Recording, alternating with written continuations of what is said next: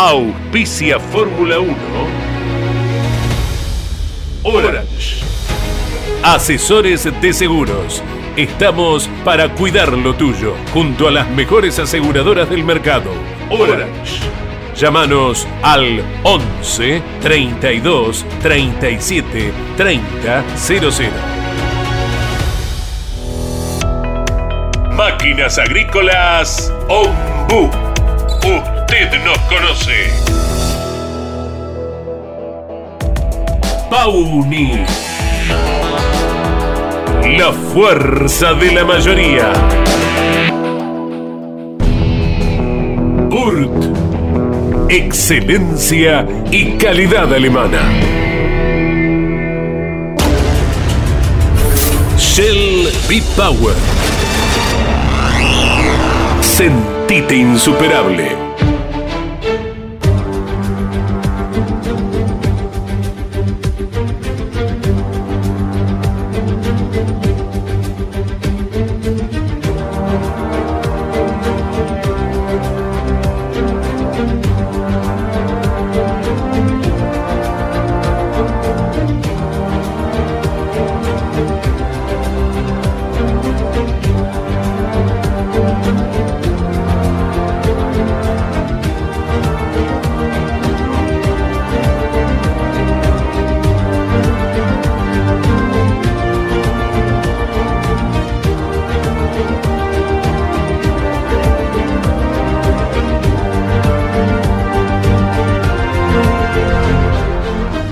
Ya estamos en la última vuelta del Gran Premio de Emilia Romagna, esa bella región del norte de Italia, muy cerca de Bolonia, muy cerca de Maranello, eh, donde es el bastión de Ferrari. Este autódromo es de Ferrari, pero en definitiva va a ser 1-2 para la gente de Red Bull.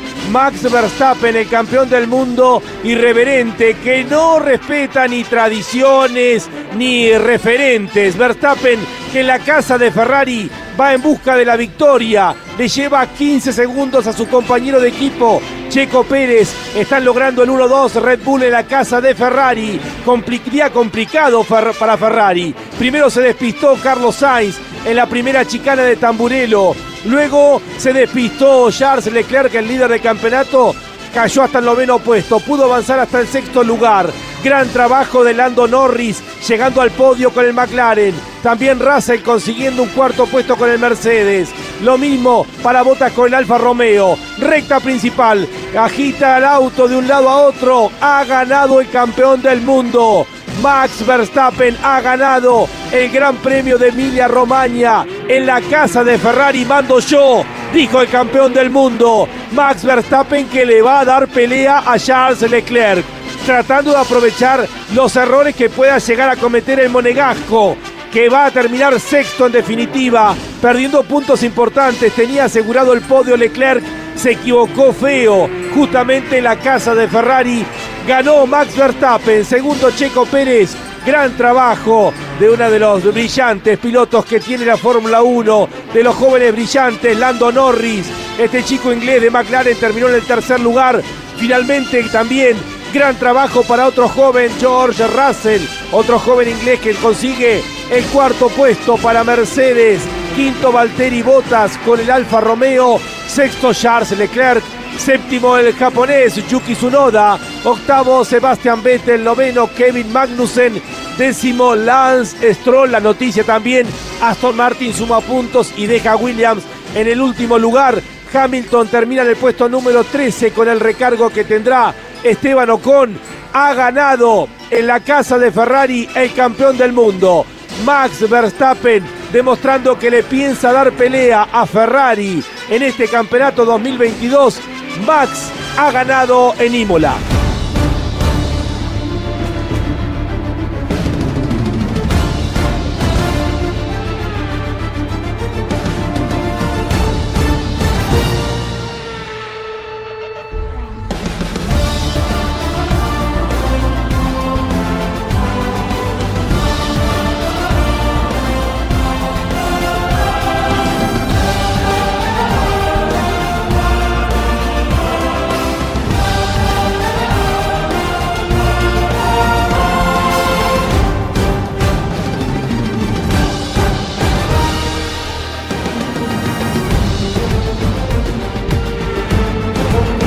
Popular y prestigiosa disciplina del deporte motor del mundo.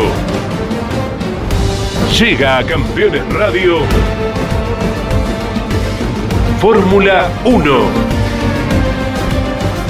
Sueños, historias, leyendas, los ídolos de ayer y hoy, con la conducción de Lon Chileñani.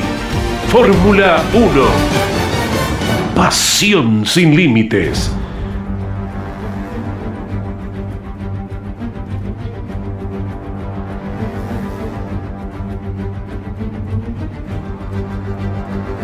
Siempre recuerdo aquel Gran Premio de Alemania, cuando Mercedes era el amplio dominador de la Fórmula 1, donde se preparó una gran fiesta. Eh, se venía dominando cada uno de los grandes premios y Mercedes preparó un evento especialmente, pensando que se iba a repetir el resultado. Y fue todo al revés. Fue un fin de semana donde ni siquiera pudo sumar puntos el equipo alemán que venía siendo el amplio dominador. Eh, algo similar pasó este fin de semana en el circuito de Imola, en el autódromo Enzo y Dino Ferrari. Ferrari que viene siendo el dominador de la temporada 2022, eh, que venía de ganar dos carreras, eh, ser segundo en la otra y que además eh, venía de hacer cinco podios sobre seis posibles.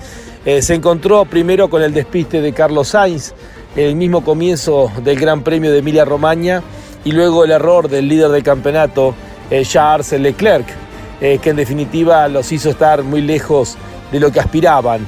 Eh, fue dominio absoluto para Red Bull. Red Bull literalmente le arruinó la fiesta a Ferrari en su casa y el campeón del mundo demostró por qué es el campeón del mundo y que piensa marcar la cancha y pelearle de, igual a igual el campeonato a, la escudería Ferrari. Eh, hemos tenido una carrera con mucha incertidumbre en un circuito de los de antes, donde un error, un mínimo error significa quedar fuera de carrera. Eh, la alternativa del agua caída previo al Gran Premio, la incertidumbre de saber qué iba a pasar durante la carrera, hicieron todo mucho más dramático. Pero Max Verstappen ha conseguido poner el tanteador 2 a 2 con Charles Leclerc. A pesar del dominio de Ferrari, eh, Red Bull está aprovechando a pleno todos sus recursos y con un gran trabajo de Checo Pérez lograron hacer el 1-2. Para Lando Norris el podio, que es un justo premio a un fin de semana impecable que hizo el jovencito inglés del equipo McLaren y la gran sorpresa sin duda es la llegada al cuarto lugar de George Russell con el Mercedes, eh, inclusive mucho mejor que el siete veces campeón del mundo, la estrella de Mercedes como es Lewis Hamilton. Tenemos mucho para analizar junto a todos ustedes de lo que dejó el Gran Premio de Emilia Romagna, la primera eh, aparición el primer Gran Premio 2022 en el continente europeo, como se preveía, con tiempo frío, con lluvia, pero hemos tenido una carrera para analizar durante esta hora de Fórmula 1. Bienvenidos a Fórmula 1, un mundo de sensaciones sin límites. Estás viviendo 1 en Campeones Radio con la conducción de Lon Chileñani. Fórmula 1. Pasión sin límites.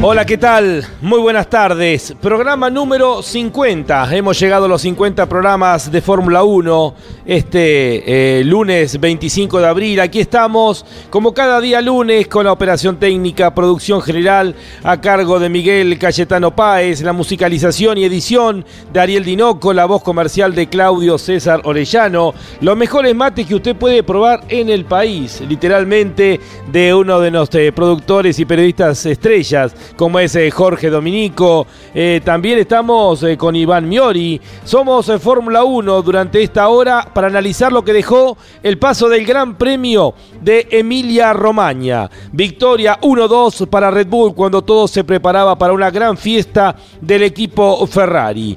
Número para oyentes, para aquellos que quieran dejar su mensaje, lo pueden hacer al 11 50 54 88 18 11 50 54 88 18. Y vamos a comenzar el programa del día de hoy con la gran consulta, la gran pregunta. ¿Qué pasó con Charles Leclerc en el momento de la largada? Y en realidad si uno analiza, uno se pregunta qué pasó con los autos que largaban en los lugares pares, en la grilla del Gran Premio de Emilia Romagna. Sabido es la lluvia que había caído por la mañana, la intensa lluvia que obligó a todos los equipos a largar con neumáticos intermedios.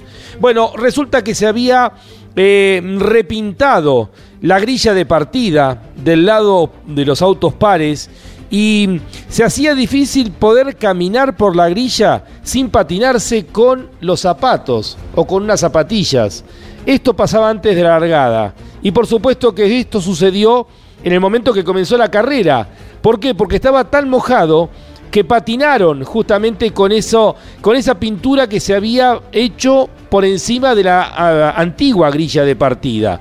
Por eso tuvo una mala largada Charles Leclerc y también tuvieron una mala largada todos los que estaban detrás de él. La fila, el segundo, el cuarto, el sexta y así sucesivamente. Bueno, esto se podía comprobar, eh, por ejemplo, eh, con unas fotos que sacó el prestigioso periodista Giorgio Piola de la grilla de eh, Imola. Y bueno, este fue el motivo por el cual no se vio tanto el día sábado cuando se largó el sprint porque estaba seca la pista, pero sí esa agua caída y esa pintura, ese asfalto, esa franja de asfalto eh, que se había colocado para tapar la, la vieja grilla, hizo que en definitiva patinaran. Y esto se vio en la telemetría de la Ferrari de Charles Leclerc. El auto se mueve bien, pero eh, había quedado la cinta asfáltica entre los ejes delantero y trasero. Cuando pisa el eje trasero, esa franja de asfalto comienza a patinar. Y esto fue uno de los motivos por los cuales eh, Leclerc dijo no hay grip en el momento mismo que largaba la carrera y tenía que ver justamente con esto que hay testimonios, hay fotos que hacen y que demuestran el motivo por el cual se fueron retrasando. Eh, Charles Leclerc, que largaba segundo, Carlos Sainz, que largaba cuarto, Daniel Richardo, que largaba sexto, luego se encuentran Sainz y Richardo en la chicana de Tamborelo.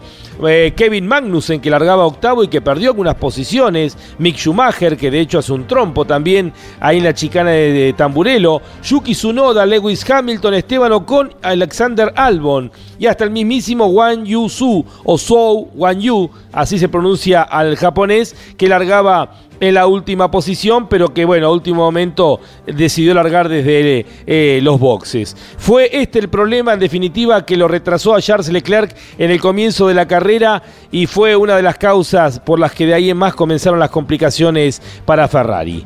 Comenzamos a avanzar con el programa del día de hoy. Queríamos contar esto porque tiene que ver con una causa extra em, deportiva de los autos. Tiene que ver con un problema en la pista y con la lluvia caída que jugó en contra de Ferrari y del puntero del campeonato Charles Leclerc.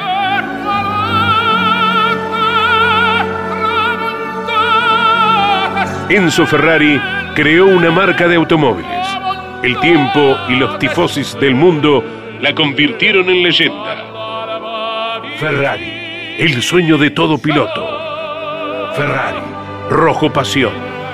Ferrari, sinónimo de Fórmula 1.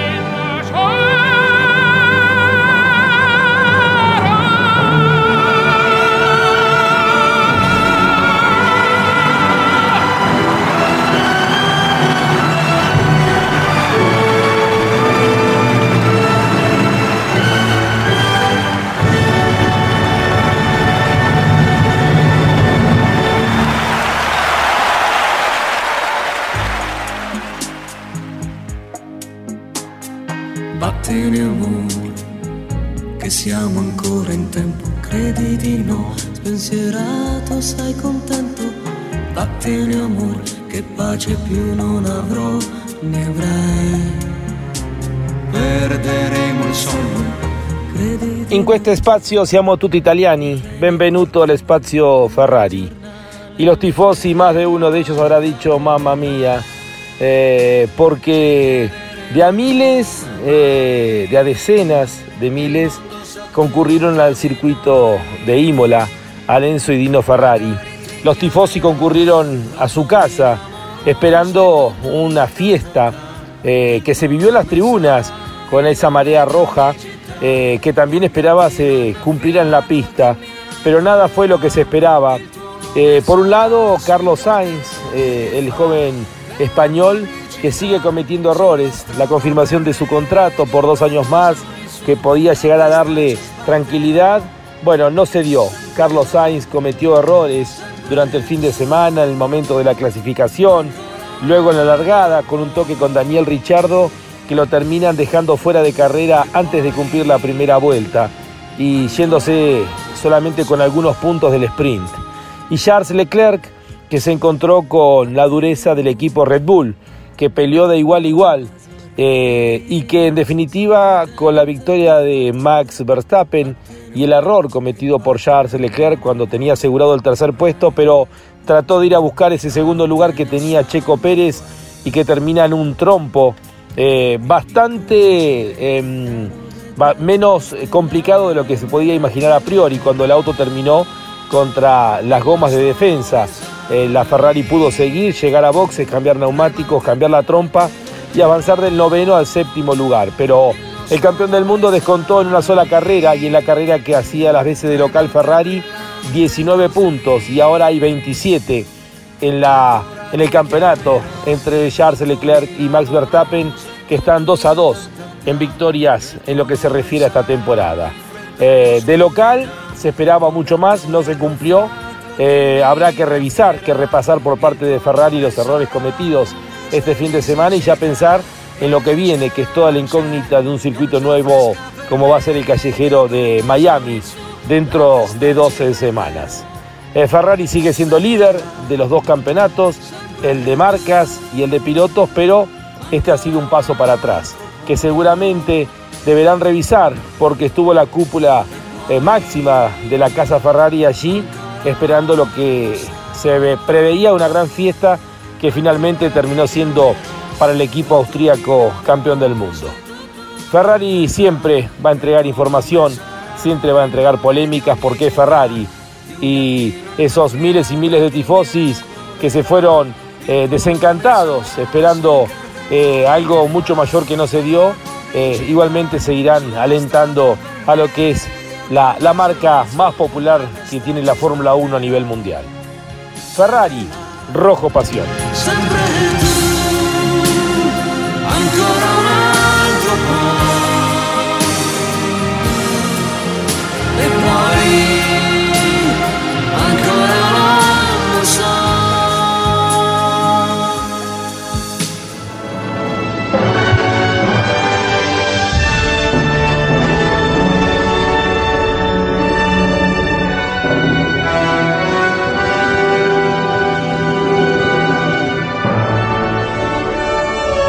Esto fue Ferrari, el sueño de todo piloto. Ferrari, rojo pasión. Ferrari, sinónimo de Fórmula 1.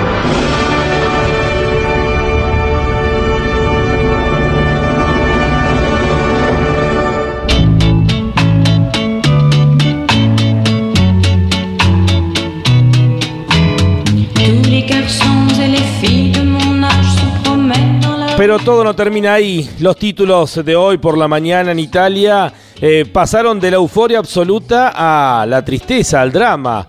Bueno, de ahí venimos nosotros, los argentinos, en gran parte, ¿no? De los italianos. Eh, algunos títulos de hoy por la mañana de la prensa italiana. Día triste, desastroso, otro de los títulos. Cuánta desilusión. Ferrari falla bajo presión. Bueno, toda esta presión que de aquí en más y va a soportar el equipo Ferrari. Por eso es tan difícil ser campeón con Ferrari, porque lo que era la gloria absoluta para los italianos hace solamente 72 horas atrás, ahora pasa a ser el drama más grande del mundo. Y esta presión deben soportar dos jóvenes como son Charles Leclerc y Carlos Sainz. Basta ver lo que está pasando con Carlos Sainz, tan sólido el año pasado, eh, tan, tan fuerte. Y bueno, ahora en esto, esta responsabilidad de saber que cuenta con un auto para pelear un campeonato del mundo, lo está llevando a cometer un error atrás de otro. Ni siquiera la firma del contrato eh, para darle tranquilidad por un par de años más, sirvió para que estuviera mucho más tranquilo. Fueron muchos los errores que cometió este fin de semana Carlos Sainz, que abandonó la curva número uno. Y Charles Leclerc, que venía haciendo todo bien, porque en definitiva había ganado dos carreras, había sido segundo en esa pelea mano a mano eh, con Max Verstappen en eh, Jeddah, en Arabia Saudita, comete un grueso error presionándolo a Sergio Checo Pérez, cuando un tercer puesto era un muy buen resultado. 19 puntos se perdió en una sola carrera Charles Leclerc en manos de Max Verstappen que hizo su segundo Gran Chelem. Venimos del primer Gran Chelem hace una carrera atrás de Charles Leclerc y ahora Max Verstappen ha logrado su segundo Gran Chelem porque hizo la pole, ganó la carrera de punta a punta y también hizo el récord de vuelta. Está auspiciando Fórmula 1 Orange.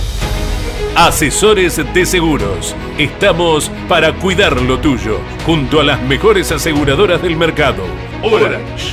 Llámanos al 11 32 37 30 00. Máquinas Agrícolas Ombu. Usted nos conoce. Pauni la fuerza de la mayoría. Burt.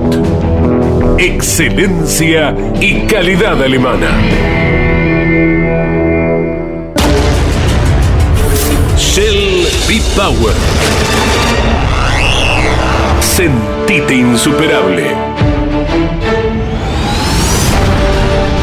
Estás viviendo Fórmula 1 en Campeones Radio. Con la conducción de Lon Chileñani. Fórmula 1.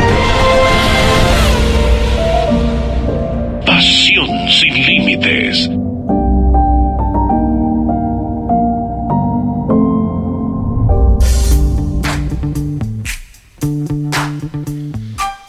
ya estamos en contacto con el invitado del día de hoy en el programa número 50 de Fórmula 1. Eh, queríamos tenerlo especialmente, se lo dije en la semana. Es la voz de la Fórmula 1 para todo Hispanoamérica.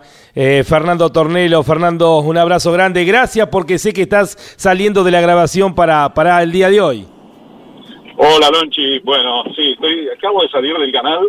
Eh, primero que todo, felicidades por los 50 programas. Qué placer hacer 50 programas de Fórmula 1. ¿eh? Sí, sí, sí. Y bueno, y qué placer poder tenerte, Fernando, y poder compartir esta pasión eh, en, momentos tan especiales de la categoría, ¿no? Porque el año pasado hablábamos del duelo de Max Verstappen, Lewis Hamilton, y ahora este duelo bien claro y franco que estamos teniendo entre Charles Leclerc y el campeón del mundo. Sí, siempre la Fórmula 1 se las arregla, lo sabes bien esto, ¿no? Se las arreglan para tener un buen campeonato. Ahora la pelea es entre Ferrari y Red Bull el tema es que cuando está peleando Ferrari, eh, la, digamos que el, todo el interés se acrecienta, ¿no? Porque los tifosi son mayoría y bueno, hay un interés enorme. De cualquier manera, bueno, también vale la pena decir que Mercedes no está en la pelea por este nuevo reglamento, por los problemas técnicos que está enfrentando, pero no porque sus pilotos no manejen, ¿no? Hamilton no se olvidó de manejar.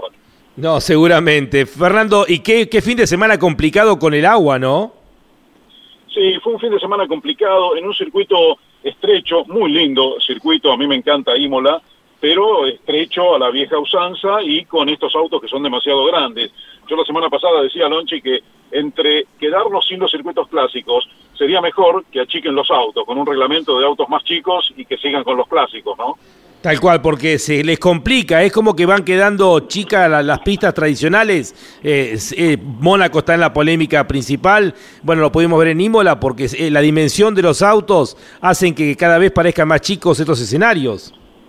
Sí, es que ya no caben, estos autos son enormes, enormes en comparación a los autos de otras épocas, y no me quiero ir tan atrás, ¿no? Son enormes en comparación a los autos de hace 15 años, no de 40 años atrás. Entonces, las pistas que no se han podido renovar, porque ya están construidas así como Imola, como Spa, bueno, como tantas en, Europa sobre todo, no, bueno, les queda chico y, y parece que, bueno, que se van a ir afuera permanentemente. Fíjate que no hubo tantos sobrepasos ni con DRS en la carrera al final. Sí, sí, tal cual. Y Fernando, y hace 72 horas lo que era la gloria eterna para Ferrari, ahora es el drama nacional.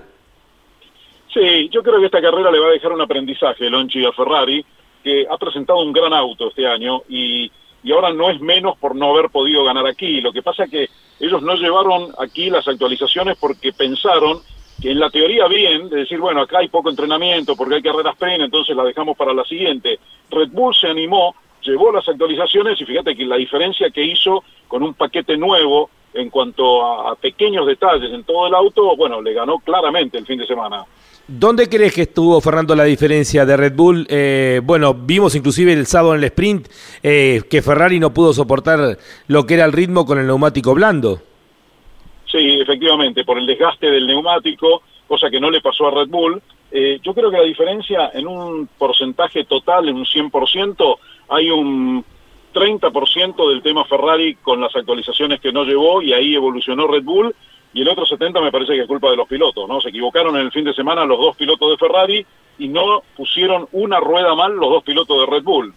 Sí, Tal cual. Siempre decías, Fernando, eh, con el tiempo veremos el, todo el potencial de Max Verstappen cuando ya esté más maduro y el título obviamente que le ha entregado esa madurez para ser ahora eh, mucho más consistente de lo que ya era de por sí con su velocidad natural.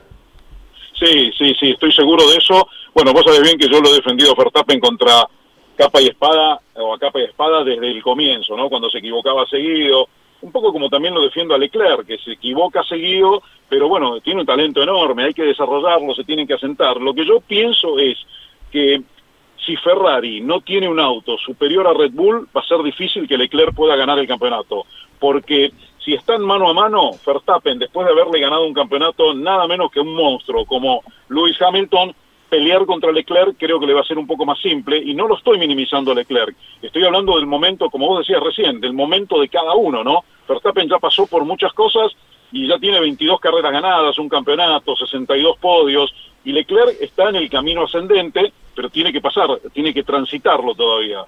Y, Fernando, eh, Red Bull que se ha consolidado como un equipo integral desde el momento que toma la decisión de incorporar a Sergio Checo Pérez, eso de, de evitar los duelos como pasaron en su momento con Richard y Verstappen o apuntar a un solo piloto, hoy Red Bull es un equipo integral y Checo Pérez está haciendo un gran trabajo. Sin duda, lo de Checo es extraordinario lo que está haciendo y el equipo sabe, y también lo sabe Max Verstappen, que Checo no se quiere quedar con el lugar de privilegio de Verstappen. Checo está trabajando para el equipo, la realidad es esa, va a ganar algunas carreras, va a ser muy difícil que pueda ganar el campeonato porque teniéndolo a Max al lado no sé si va a tener la chance de hacerlo, pero Checo está siempre ahí, es un piloto muy obediente, es un talentoso piloto que sabe cuidar las gomas, y yo creo que esta dupla con Verstappen ha encajado muy bien. Fíjate, uno tiene que mirar los hechos, los, pequeños gestos, ¿no? Eh, y Verstappen, más allá de agradecerle muchísimo a Checo al final del año pasado, la ayuda en la pelea con Lewis Hamilton, lo que lo contuvo a Hamilton en la pista legítimamente, ahora lo sigue eh, poniendo en un buen plano. Fíjate que ayer lo, agarró del hombro y lo, hicieron, lo hizo subir juntos al podio. Es un detalle, un gesto y es un mensaje para los rivales también eso. Sí, sí. Eh, Fernando, y todos hablamos del error de Leclerc, pero mm, poco se habla de que cuánto pudo haber influido Checo en llevarlo a ese error, ¿no? Bueno, Checo lo indujo con esa defensa enorme que hizo. Lo que le faltó a Leclerc es la astucia como para decir, ok, no puedo llegar a ganar 18 puntos, me voy a conformar con 15, eh, y finalmente se quedó con 8, 7 menos, ¿no? Pero bueno, tampoco fue tan dramático, yo creo que lo bueno de esto, si, si mira la parte buena Leclerc, es el aprendizaje. Y Leclerc es un chico que aprende rápido, porque cuando lo dejó sin pista en Austria 2019 Verstappen para ganarle la carrera, en la carrera siguiente Leclerc le hizo lo mismo en Silverton a Verstappen, quiere decir que lo aprendió rápidamente y yo creo que de aquí también va a sacar buenas conclusiones. Sí, eh, venía haciendo todo bien hasta aquí, ¿no? Porque cuando no se estuvo para ganar fue segundo en Arabia Saudita, pero acá eh, tal vez la presión de jugar de local lo, llevó a, a intentar algo más. Sí, y además porque creo, Lonchi, que es la primera vez en el año que su auto no está a la altura o más, más arriba que el rival, que Red Bull. Aquí era Red Bull el que estaba mejor, por lo que decíamos antes, ¿no? Las actualizaciones y todo lo que llevaron, y me parece que tuvo que luchar contra esa mejoría de Red Bull, contra su auto que consumía mal las gomas, contra Checo Pérez que le dio una gran batalla y no se la podía ganar Leclerc a Checo Pérez. Entonces me parece que se juntó todo eso para que Leclerc cometa el error que cometió. ¿Y qué le está pasando a Carlos Sainz, eh, Fernando, en tu opinión? Creo que es lo que dijo Matías Binotto en una nota, ¿no? Tiene que manejar la presión. En Australia eh, cometió un error, aquí, aquí cometió un error en la prueba de clasificación grosero, cuando no necesitaba ir a buscar un tiempo, lo fue a buscar, estaba clasificado ya para la ronda siguiente, y lo fue a buscar y, golpeó el auto, y eso lo perjudicó para lo que era la carrera sprint del sábado, que la largó en el décimo lugar, está bien, la terminó en el cuarto, pero el error lo cometió el, el día viernes. Después lo de la carrera fue un incidente con Richardo, tuvo mala suerte, creo que fue culpa de los dos, pero un poco más culpa de Richardo, que fue a pedirle disculpas. Sí, eh, siempre destacás, Fernando, la lucha de dos jóvenes como Max Verstappen y Charles Leclerc, la nueva generación, y podemos incorporar en este grupo a estos dos chicos ingleses eh, superlativos como Lando Norris y George Russell.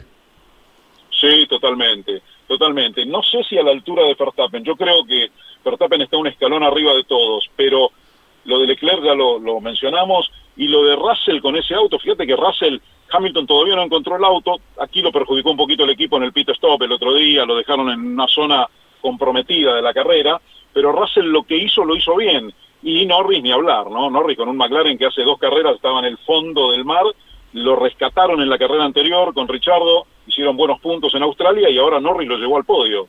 Sí, ¿y qué interpretación hace ese Fernando de, del Mercedes? Eh, esta esta eh, diversidad de rendimiento entre el auto de Russell y, Hamilton tiene que ver con la no adaptación de eh, Hamilton, tiene que ver con que se van tomando caminos diferentes para el desarrollo, eh, ya que no hay actividad entre carrera y carrera. ¿Cómo lo interpreta Fernando? Yo creo que Mercedes se complicó bastante, bueno, un poco con el diseño aventurado, digamos, de los pontones.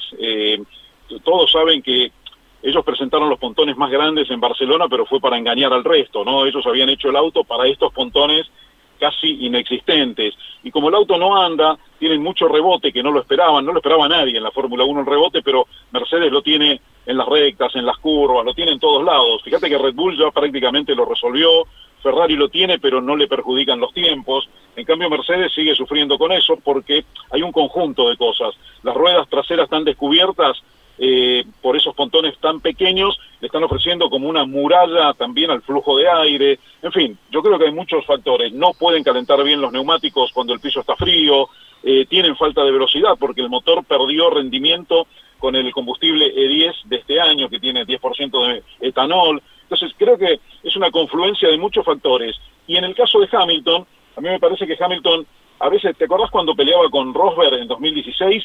que en las primeras carreras estuvo desaparecido y Rosberg ganó las cuatro primeras. Sí, sí. Bueno, después se recuperó Hamilton, pero me parece que le está pasando algo de eso, ¿no? Eh, él es un piloto súper profesional, pero está metido, o, me parece que ya está con la mente en muchas cosas, con absoluto derecho a hacerlo, porque hace tantos años que corre en Fórmula 1 que bien puede pensar en otras cosas. me parece que Russell está enfocado más en lo que está pasando en la actualidad en el campeonato y en el auto. Sí, además em, llamó la atención, no sé si llegaste a leer las declaraciones de Hamilton diciendo que no ve luz al final del túnel, eh, como planteando hasta la posibilidad de que si para España no, no hay una evolución ya hay que pensar en el próximo año, algo eh, que no es propio de su estilo. No, claro, por eso, por eso te digo que me parece que Hamilton está un poco más allá de la Fórmula 1 en este momento, porque fíjate que Russell, con el mismo auto, porque estamos hablando del mismo equipo, ¿no? Mercedes, eh, terminó las cuatro carreras, terminó cuarto, quinto, tercero y cuarto. Es decir, no bajó nunca del quinto lugar. No subió del tercero, pero no bajó del quinto. En cambio, Luis estuvo más desparejo, ¿no? Con más altibajos. Sí. Y del resto, Fernando, eh, un pantallazo rápido. ¿Qué nos puede decir de Botas, de Ocon, de Magnussen, Richardo, Alonso? Bueno, Bottas me parece que está haciendo un gran año con el Alfa Romeo. Alfa Romeo también ha ayudado por este motor Ferrari, bueno, por este nuevo reglamento, pero Bottas está, yo creo que no está extrañando nada haber seguido de Mercedes. Eh, Esteban Ocon le está ganando claramente a Alonso, ¿no? Tiene 20 a 2 en los puntos en las primeras carreras del año, más allá de que tanto, tanto dijeron del plan, el plan, me parece que el plan no existía, que era, bueno, ese plan me parece que estaba en la nada más que en el pensamiento de alguna gente que, creía que iban a andar mucho mejor de lo que están andando. Eh, después, eh, pilotos que a mí me, sorprendieron, lo que me gustan, bueno, lo de Kevin Magnussen, que yo lo tenía como siempre un piloto difícil, áspero en la pista, chocador, este año está haciendo una muy buena temporada y ya sacó puntos en tres de las cuatro carreras. Sí, y mm, la última, Fernando, y de ya mil gracias por este tiempo eh, para, para Fórmula 1. Eh, ¿Qué podemos eh, anticipar de, de, lo que se viene del Gran Premio de Miami, que ha generado tanta expectativa, según se dice, tantas ventas de entradas, pero poca información alrededor del circuito y, y del entorno? Sí, yo estuve viendo el dibujo de la pista porque es cierto, Lonchi, lo que decís, no hay, no hay nada de información porque además no hay antecedentes, ¿no? En Miami, y es en esa pista que es absolutamente nueva, que es en una gran playa de estacionamiento, es una pista enorme, alrededor de ahí del, del Hard Rock eh, Estadio, del Estadio ese, pero yo la estoy viendo y me parece que va a ser una pista bastante rápida, ¿no? Y si Ferrari invoca las los upgrades, las, las soluciones que lleve, va a pelear con Red Bull. Yo no sé si le va a ganar o va a perder, pero los dos van a pelear ahí adelante. Me parece que va a ser una carrera interesante. Eh, y como siempre me parece que la cosa va a estar entre ellos dos porque fíjate que ayer le sacaron una enormidad de tiempo a Lando Norris y eh, al resto para atrás. Así que me parece que es una discusión entre Red Bull y Ferrari, Ferrari y Red Bull, así como el año pasado era Red Bull Mercedes, ¿no? Correcto. Fernando, bueno, gracias por este tiempo, eh, el honor de tenerte en el programa 50 de Fórmula 1, eh, gracias por, por todos los conceptos y, y, bueno, y poder volcárselo a toda la audiencia de Campeones Radio. Bueno, un gusto para mí. No sé si habrán notado que me gusta hablar de este tema, ¿no? Sí, sí, aparte es bueno. bien apasionante el año, ¿no? Porque creo que Verstappen sí. le puso eh, el, el picante que hacía falta, ¿no? Sí, sí, sí, sí. Yo quiero irme de la Fórmula 1 como Bernie, cuando tenga 90 años más o menos, porque esto está espectacular. un abrazo, Lonchi. Cariño grande, gracias. Chao, Fernando, un abrazo. Hasta luego. Fernando Tornelo, la voz de la Fórmula 1 para Hispanoamérica, ha pasado en el programa 50 aquí por Campeones Radio.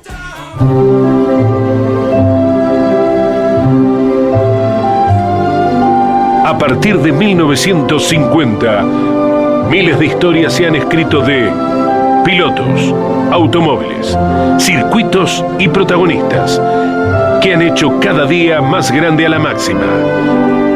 Compartimos juntos historias de la Fórmula 1. Un espacio donde la nostalgia tiene su lugar.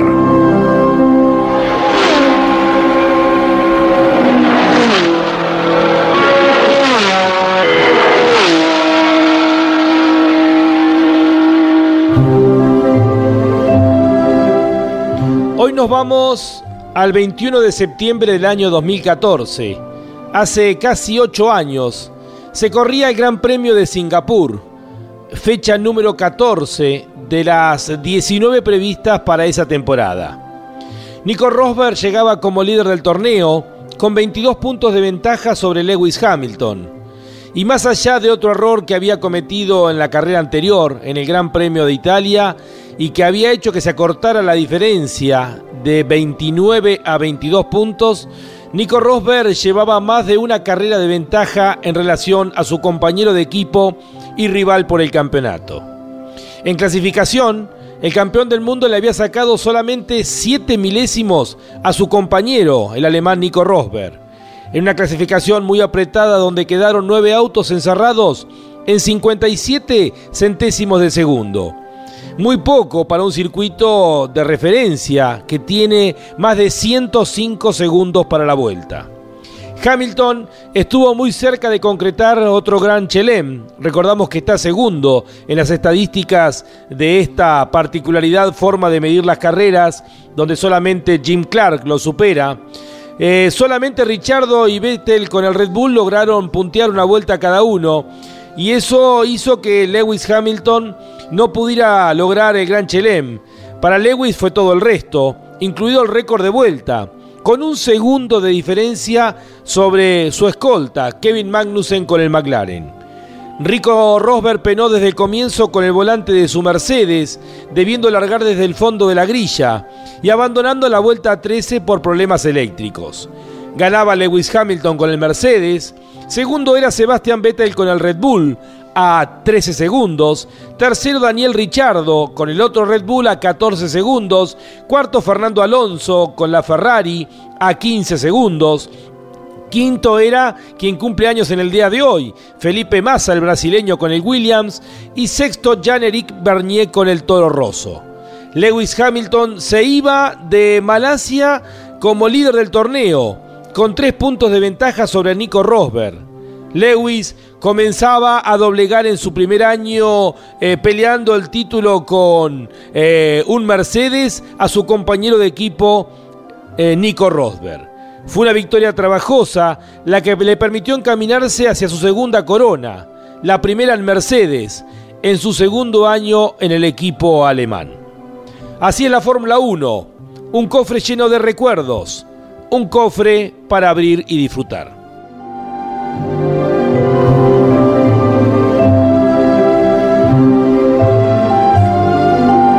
Así pasó. Historias de la Fórmula 1. Un espacio donde la nostalgia tiene su lugar.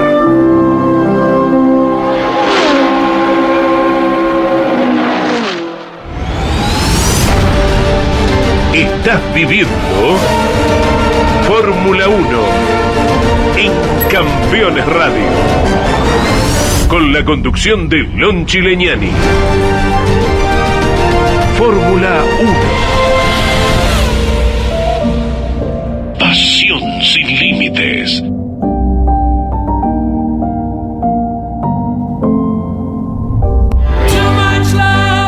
En el futuro va a tener su cortina que va a elaborar Claudio César Orellano cuando termine su gira política por Buenos Aires. Pero eh, lo invitamos hace unos días atrás, le propusimos dentro de sus tiempos, va a estar algunos lunes con nosotros, eh, con su particularidad de estilo, con sus conocimientos. Es un placer escucharlo, leerlo permanentemente. Es el eh, responsable del el primer libro que ha sacado la editorial Campeones, eh, Reutemann Eterno, y ya está trabajando en el segundo libro. Me refiero a la pluma talentosa de Daniel Meisner. Querido Dani, un fuerte abrazo, ¿cómo estás? Y gracias por darnos este tiempo. Hola Lonchi, querido, ¿cómo te va? Felicitaciones ante todo por estos 50, por estos 50 programas. Es una, una cifra bastante significativa porque este, siempre hay que, hay que celebrar estas cosas porque no es fácil eh, llevar adelante un programa semanal y bueno, hacerlo siempre con, con contenidos atractivos y, realmente eso es lo que ha logrado Fórmula 1, así que doblemente felicitaciones, Lonchi. Gracias, querido amigo, y tenerte a vos en el programa 50 es un para mí es un honor. Y bueno, bueno. ¿qué personaje nos vas a proponer hoy de la Fórmula 1? Un personaje que los, los acérrimos fanáticos de la Fórmula 1 conocen bien, pero a lo mejor no tanto eh, la mayoría, la, gente que sigue a la Fórmula 1 un poquito por encima de las cosas. Y es aquel hombre responsable del equipo Shadow, que estuvo durante seis temporadas, te acordarás vos, en la Fórmula 1, que se llamaba Don Nichols o Don Nichols, ¿no? Si lo queremos pronunciar. Un hombre este, que, que tenía una formación bastante extraña, un hombre taciturno, que venía de ser soldado en la Segunda Guerra Mundial y en la Guerra de Corea y que después tuvo su propia empresa de neumáticos y un día se decidió eh, por la competición. Dijo, voy a armar un equipo, tengo que competir, no como piloto, sino como, como jefe, como administrador. Y bueno, y fue un personaje realmente este, muy, muy singular para lo que fue la Fórmula 1 de, de, digamos, de principios de los 70 hasta prácticamente el año 80, que es cuando desapareció completamente de la escena. Vos, vos lo recordarás, si bien era una persona que no aparecía nunca públicamente, porque vos te acordás los viejos briefings que hacían los, los jefes de Fórmula 1. Sí. Que salían y se quedaban charlando, siempre apoyados en, en, una pila de neumáticos. Hay infinidad de fotos de Ken Tyrrell con, eh, con Eccleston, con Teddy Meyer, con Mauro Forghieri. Eh, hasta el mismo Colin Chapman iba a esas reuniones, el, el responsable de Copersucar, que ahora no me viene el nombre, Ralph Bellamy eh, Gerardo Caruch, que en ese momento estaba en Ligier, eh, eran unas remeras multicolores porque cada uno estaba con la remera de su equipo y bueno, se reunían todos ahí. Y nadie sabía quién era el responsable de Shadow, que era una de, las de las marcas que estaba compitiendo, porque ese era un hombre que si bien iba a las carreras nunca aparecía públicamente. Eh, Don Michels era un personaje que rara vez caminaba por, por la parte exterior de los boxes, andaba siempre con su sombrero flamenco y mucha gente cree que ese logotipo de Shadow, que vos lo recordarás que era una... Una, una sombra. Una sombra. Haciendo honor este, al nombre, ¿no? haciendo honor a su nombre. Era, era, un personaje muy similar al zorro, pero todo oscuro, no se le veía el rostro. Tenía un sombrero flamenco igual que él y una capa. Ese era el logotipo de la, de la marca. Y mucha gente creyó que realmente ese personaje estaba inspirado en él, ¿no? Un hombre taciturno, eh, que no, no solía charlar con la prensa, eh, si tenía que hablar con un piloto, iban a, este, no, no lo hacía a la vista de todos. Y bueno, este personaje realmente quedó vinculado, vinculado como ningún otro a un circuito. El, nombre de Shadow está íntimamente ligado por cosas buenas y por cosas malas al circuito de Kyalami, Sudáfrica, porque allí debutó en el año 1973 el equipo con Jackie Oliver, que era su piloto de, la categoría Kanami, con Joel Fulmer, que a las dos semanas consiguió sus primeros puntos en, en el Gran Premio de España. Al año siguiente, en ese mismo circuito, se mata Peter Revson sobre un Shadow, recordarás esos ensayos previo a aquella primera victoria de Reutemann, ¿no es cierto? Lole fue campeón el eh, campeón, eh, ganó la carrera el 30 de marzo y, creo que 7, 8 días antes se mata Revson en los ensayos para esa carrera, para la primera carrera que gana Lole en, la Fórmula 1.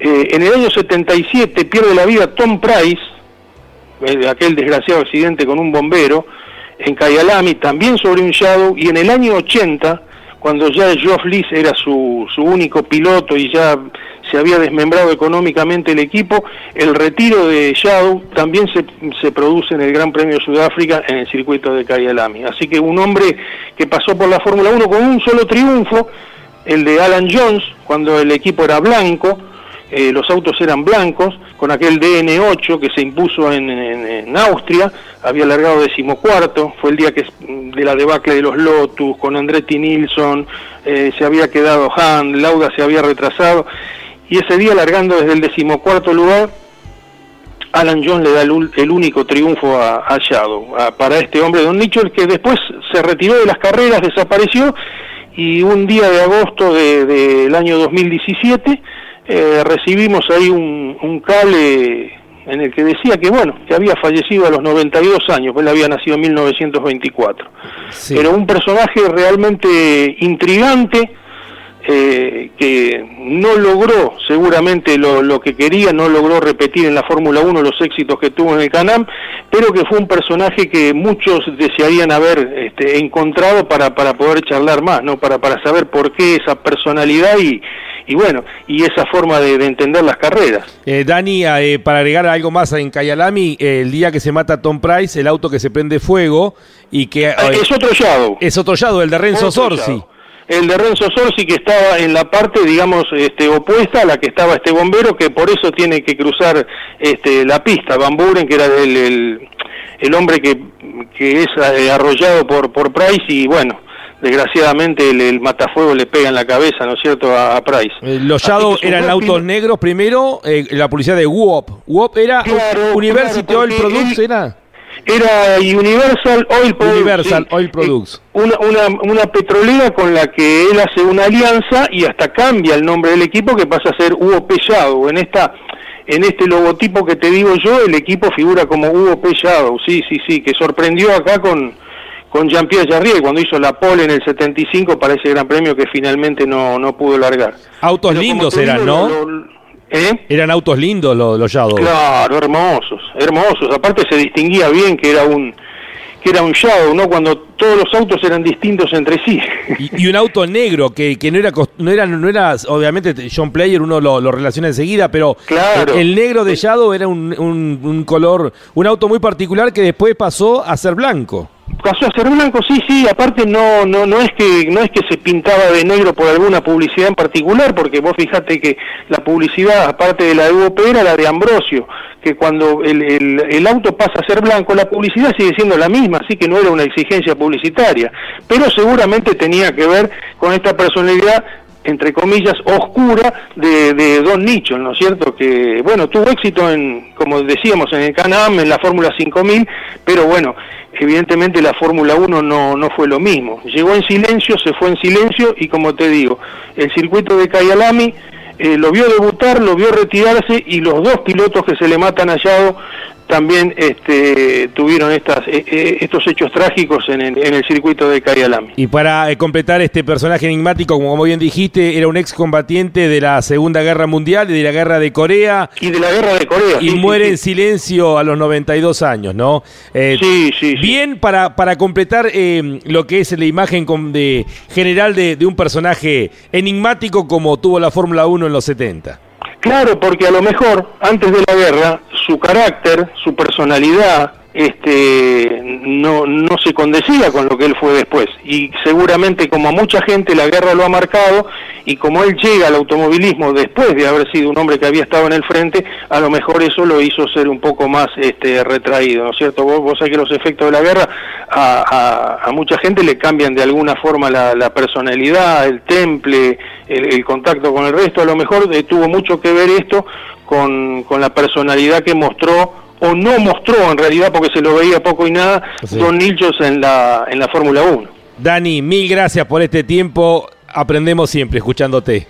No, por favor, simplemente recordando estos personajes que como hablábamos en la semana, vamos a hablar un poco de los perdedores. ninguno es perdedor llegando a la Fórmula 1, ¿no es cierto? Porque está tocando el cielo con las manos, estás eh, llegando a la a una categoría en la que hay 10 eh, eh, jefes de equipos y hay 20 pilotos. Por, por mal que te vaya, estás en una elite que, que, de alguna forma quedás en la historia. Podés decir, yo llegué a la Fórmula 1, no importa después cómo te haya ido. Grandes campeones no puede haber tantos. Tal cual. Este, y bueno, e, esta fue la historia de, Don Nicho. Ahora, si me permitís un minutito, porque sé que mucha gente ferrarista te escucha a vos si lo podemos recordar, hoy se cumplen 40 años de aquel Gran Premio de San Marino que Pironi le ganó a Villeneuve. Ajá. Este, Cuando lo sorprendió. Sí, sí, sí. Y se rompió la amistad. Que se, enojó tanto Villeneuve que estaba con una cara de enojo en el podio, se bajó sin, sin festejar. Y bueno, ya sabemos lo que pasó al siguiente Gran Premio, ¿no es cierto?, en, los ensayos para, para el Gran Premio de, Bélgica en Solda. Y en esa vuelta de la vida, después cuando nacen los, los mellizos de Pironía, uno le pone Gilse de su mujer, recuperando lo que era el símbolo de la amistad Hay una foto hermosa de Pironí llevando los dos cascos después del accidente. El blanco con las manchas azules que era el suyo y el rojo y negro de, de Gilles caminando. Hoy también se cumplen para los ferraristas 21 años de la muerte de Michel Alboreto y cumple este sí cumple y lo celebra 41 años hoy Felipe Massa, que es el tercer piloto que corrió más carreras para la escudería. Así que varias fechas que, un 25 de abril tienen mucho que ver con Ferrari, Lonchi. Abrazo grande, querido Dani, gracias por este tiempo. Daniel Meiner. Nos estamos, nos estamos viendo. Gracias, Dani. Daniel Meiner, un placer escucharlo con el personaje del día de hoy, eh, tal cual eh, habíamos quedado. Bueno, dentro de sus tiempos, Dani nos va a ir contando historia de distintos personajes. Hoy fue el turno de Don Nichols, el propietario del equipo Shadow. Estás viviendo Fórmula 1 en Campeones Radio con la conducción de Lon Chileñani. Fórmula 1. Pasión sin límites.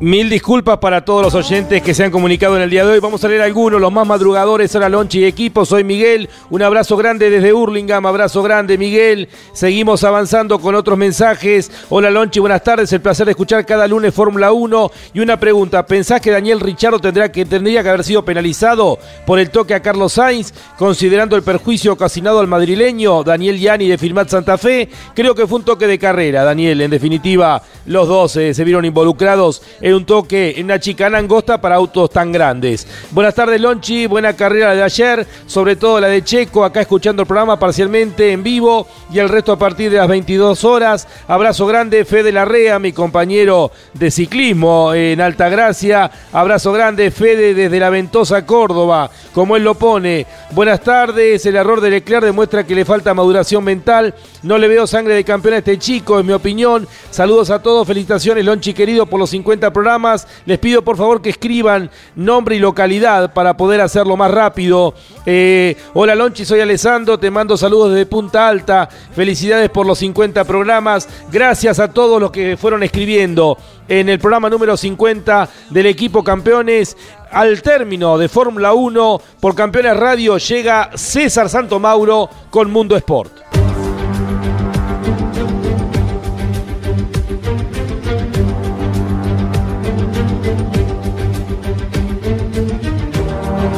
Max Verstappen, el campeón del mundo, ha demostrado que no respeta ni trayectorias ni tradiciones, eh, que va a entregar todo en cada uno de sus grandes premios eh, para dejar su, su, huella, su marca dentro de la Fórmula 1. Era un gran premio que la gente de Ferrari esperaba especialmente, el Gran Premio de Emilia Romagna ahí muy cerquita de la fábrica en Maranello eh, y en definitiva Max Verstappen le ganó eh, de visitante esta carrera que psicológicamente es un duro golpe para el equipo Ferrari. Se viene por delante luego de este segundo Gran Chelem que ha logrado el campeón del mundo en su joven trayectoria. Se viene ahora eh, lo desconocido. dentro de dos semanas se correrá el Gran Premio de Miami por primera vez en un callejero que se ha construido alrededor de un estadio y que tiene, eh, va a tener seguramente un marco de público impresionante. Eh, está totalmente agotada las entradas ya hace un tiempo largo y es la llegada de la Fórmula 1 a una ciudad que seguramente quedará marcada en el futuro como una de las eh, nuevas incorporaciones de los nuevos dueños que tiene la, la Fórmula 1 en los últimos tiempos y que van dejando su sello. Luego de dejar atrás un circuito tradicional que es muy bienvenido, que se recuperó a partir de la pandemia, que en su momento fue una carrera parche para tratar de sacar para adelante un campeonato que solamente se corrió en Europa y en Medio Oriente. Eh, Imola finalmente se quedó en el calendario como algo, mm, por lo menos por unos cuantos años, como permanente con el Gran Premio de Emilia Romagna. Más allá que Imola ha recibido eh, los grandes premios de Italia, el Gran Premio de San Marino y que esta fue la edición número 30, lo importante es haber recuperado uno de los circuitos tradicionales con todo lo que significa el entorno de este escenario de Imola, allí muy cercano a, a Maranello, eh, muy cercano a, lo que es el mundo Ferrari. Fue victoria para Red Bull, fue victoria para el campeón del mundo, para Max Verstappen, y esto abre el juego y genera mucha, eh, mucho entusiasmo, porque el dominio que a priori tenía Ferrari en el comienzo del campeonato, eh, por lo menos en esta última carrera, quedó diluido por ese 1-2 logrado por parte de la gente de Red Bull con Max Verstappen, con Checo Pérez, la aproximación de los McLaren, inclusive hasta el cuarto lugar de George Russell con el Mercedes. Y así es la Fórmula 1 de dinámica y de atrapante. Nos reencontramos la próxima semana con mucho más eh, Fórmula 1. Fórmula 1, un mundo de sensaciones sin límites. Hasta la próxima semana.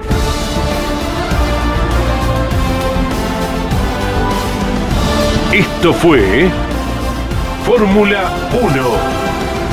La más popular y prestigiosa disciplina del deporte motor del mundo pasó por Campeones Radio. Fórmula 1. Sueños, historias, leyendas, los ídolos de ayer y hoy. Con la conducción de Lon Chileñani. Fórmula 1. Pasión sin límites. Hasta la próxima semana.